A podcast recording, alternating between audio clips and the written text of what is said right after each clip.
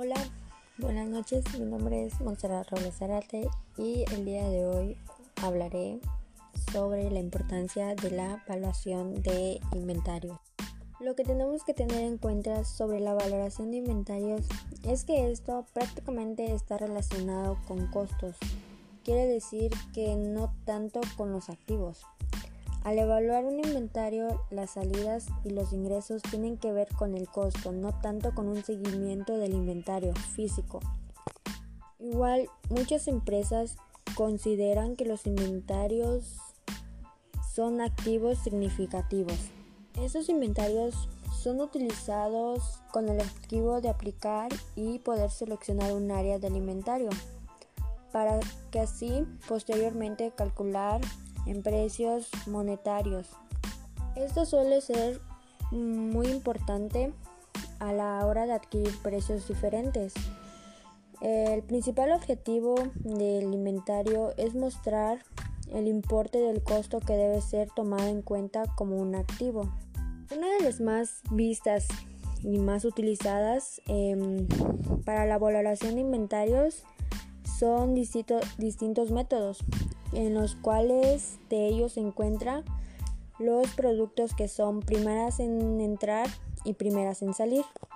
Eso quiere decir que cuando nosotros tenemos alimentos mucho antes y compramos nuevos alimentos, ya sean jugos o, cosas así, eh, lo que tenemos que hacer es ponerle las fechas de entrada y las otras ponerle las fechas de salida.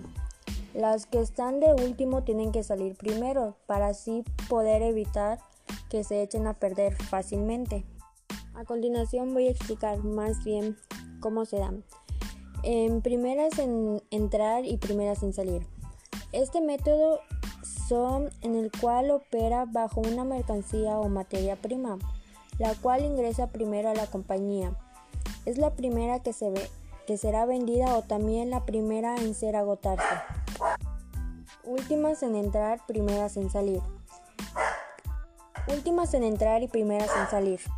En este método, la suposición es que toda mercancía, materia prima que es ingresada a lo último en la empresa es la primera en ser vendida o usada para cierta producción de alimentos.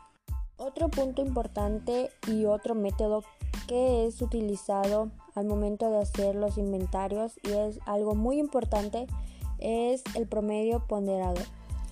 Eh, prácticamente en este método mm, se consiste en valorar en promedios los mismos artículos de la mercancía comprada por la empresa y la que se tiene en existencia. Después de poner todo esto, luego este se divide por el número de productos, de números en productos que hay en total para que este valor sea el asignado como el costo unitario de ventas. Es importante tener muy en cuenta que estos métodos ayudan demasiado para poder tener una buena administración en las empresas, por ejemplo, en los hoteles. En los hoteles prácticamente no se pueden desperdiciar muchos alimentos. Por ejemplo, yo en mi servicio social que estoy en el Hotel Fiesta Inn, he visto que todos los productos tengan fecha de entrada. Por ejemplo, que el día de hoy 7 entren nuevos productos y los anteriores son los primeros en salir. Como decía, el control en inventario es muy importante para mantener el balance correcto de existencias en los almacenes. Algo que puede evitar perder una venta por no tener suficiente inventario para completar un pedido. Los problemas constantes del inventario pueden llevar a los clientes a otros proveedores. Por el contrario, cuando se hace una gestión de inventarios en la empresa adecuada, se puede brindar un mejor servicio al cliente.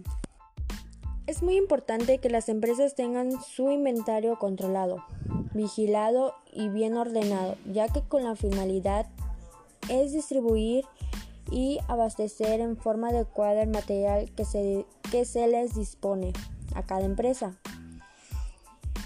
Mm, sin duda alguna, para cualquier tipo de empresa se hace necesario los inventarios, puesto que son estos los que se van a permitir, primero, tener el control de la mercancía.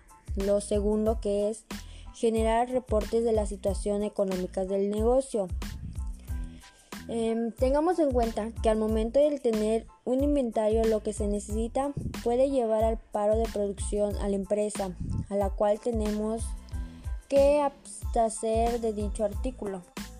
Como tal, en todo hay ventajas y desventajas. Las ventajas de poder usar los inventarios en las empresas y que sean adecuadamente puede beneficiar en la posibilidad de informar al cliente acerca de la disponibilidad de los productos.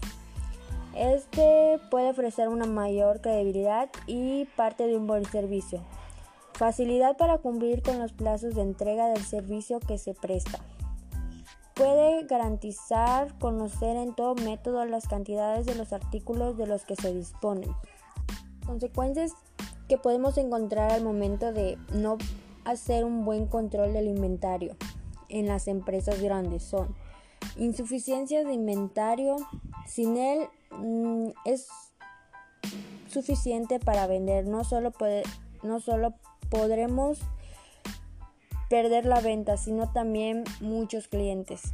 Em, una de las más fuertes puede ser el robo, ya que sin el inventario pertinente, si existen sustracciones de material no se podrán conocer, porque ahí entra de que no tienen un buen inventario. Eh, las mermas. Sin llevar el control de inventario no se podrá descubrir si existen mermas en algún almacén en Y por último, terminamos diciendo que los inventarios en la empresa se benefician de las nuevas herramientas tecnológicas que automatizan esta función minimizando errores y reduciendo el riesgo de poder perder clientes o de no tener un buen inventario.